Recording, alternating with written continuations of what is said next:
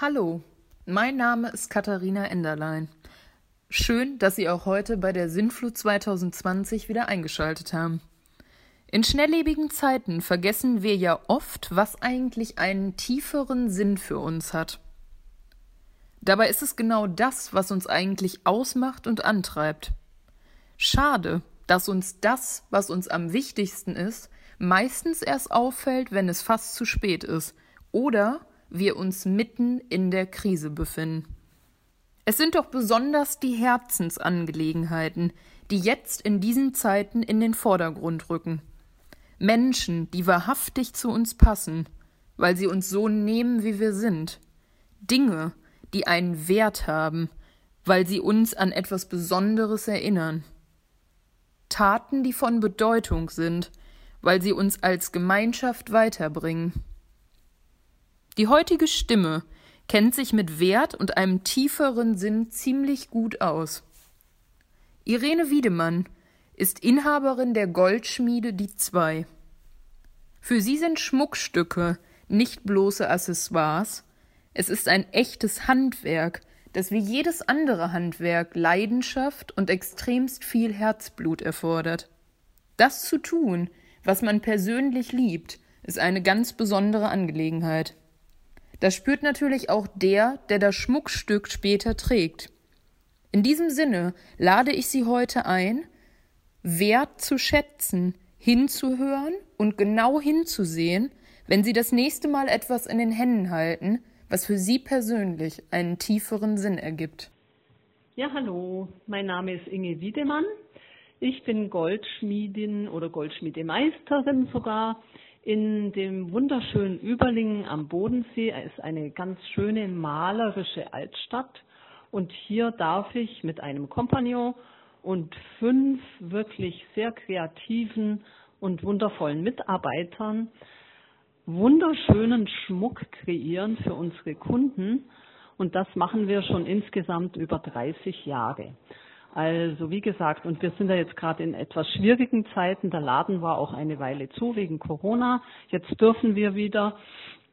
Und ja, Corona, dieser kleine Virus, der gerade das gesamte Leben auf der Welt lahmlegt, hat uns auch betroffen. Und vor allem habe ich mir jetzt in letzter Zeit einige Gedanken macht, gemacht über Sinn und überhaupt über unseren Lebenswandel auf dieser Erde, über die Globalisierung und ob das alles, was wir hier so machen, in Zukunft auch weiterhin so stattfinden soll oder ob wir vielleicht auch mal darüber nachdenken und über den tieferen Sinn von diesem und jenem herausfinden, dass wir vielleicht das Rad etwas wieder zurückschrauben sollten und zu einem bodenständigeren, nachhaltigeren Leben kommen. Und da komme ich auch auf meinen Beruf Goldschmied.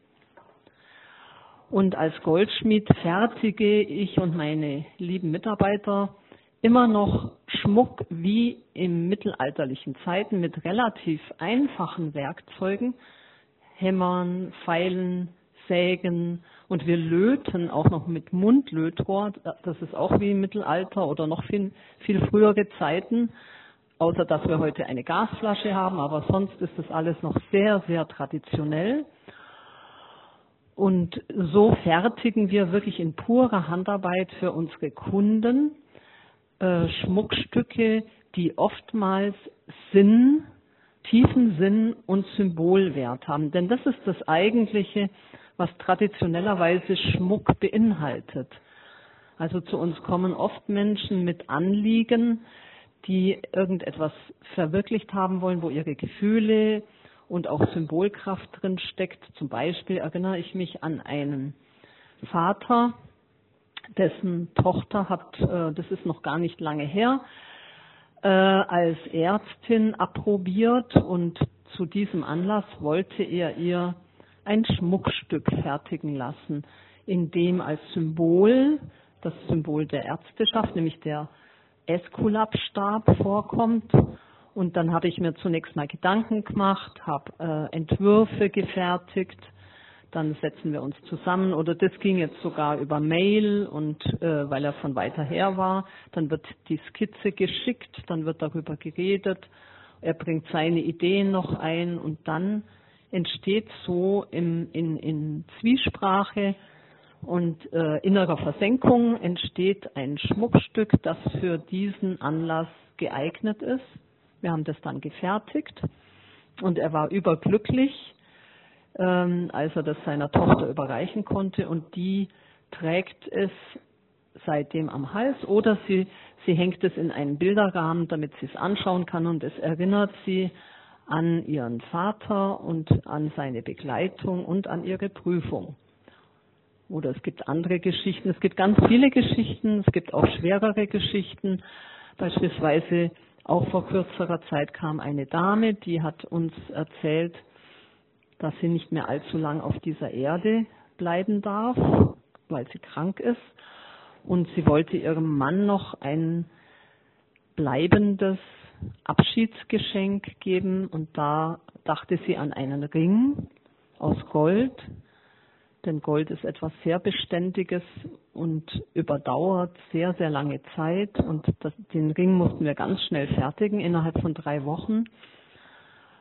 Und mittlerweile, das wissen wir, hat sie diese Erde verlassen und ihr Mann kam und hat sich eine Kette gekauft, damit er diesen schönen Ring mit Widmung immer an seinem Hals tragen kann und so in greifbare Erinnerung an seine Frau hat.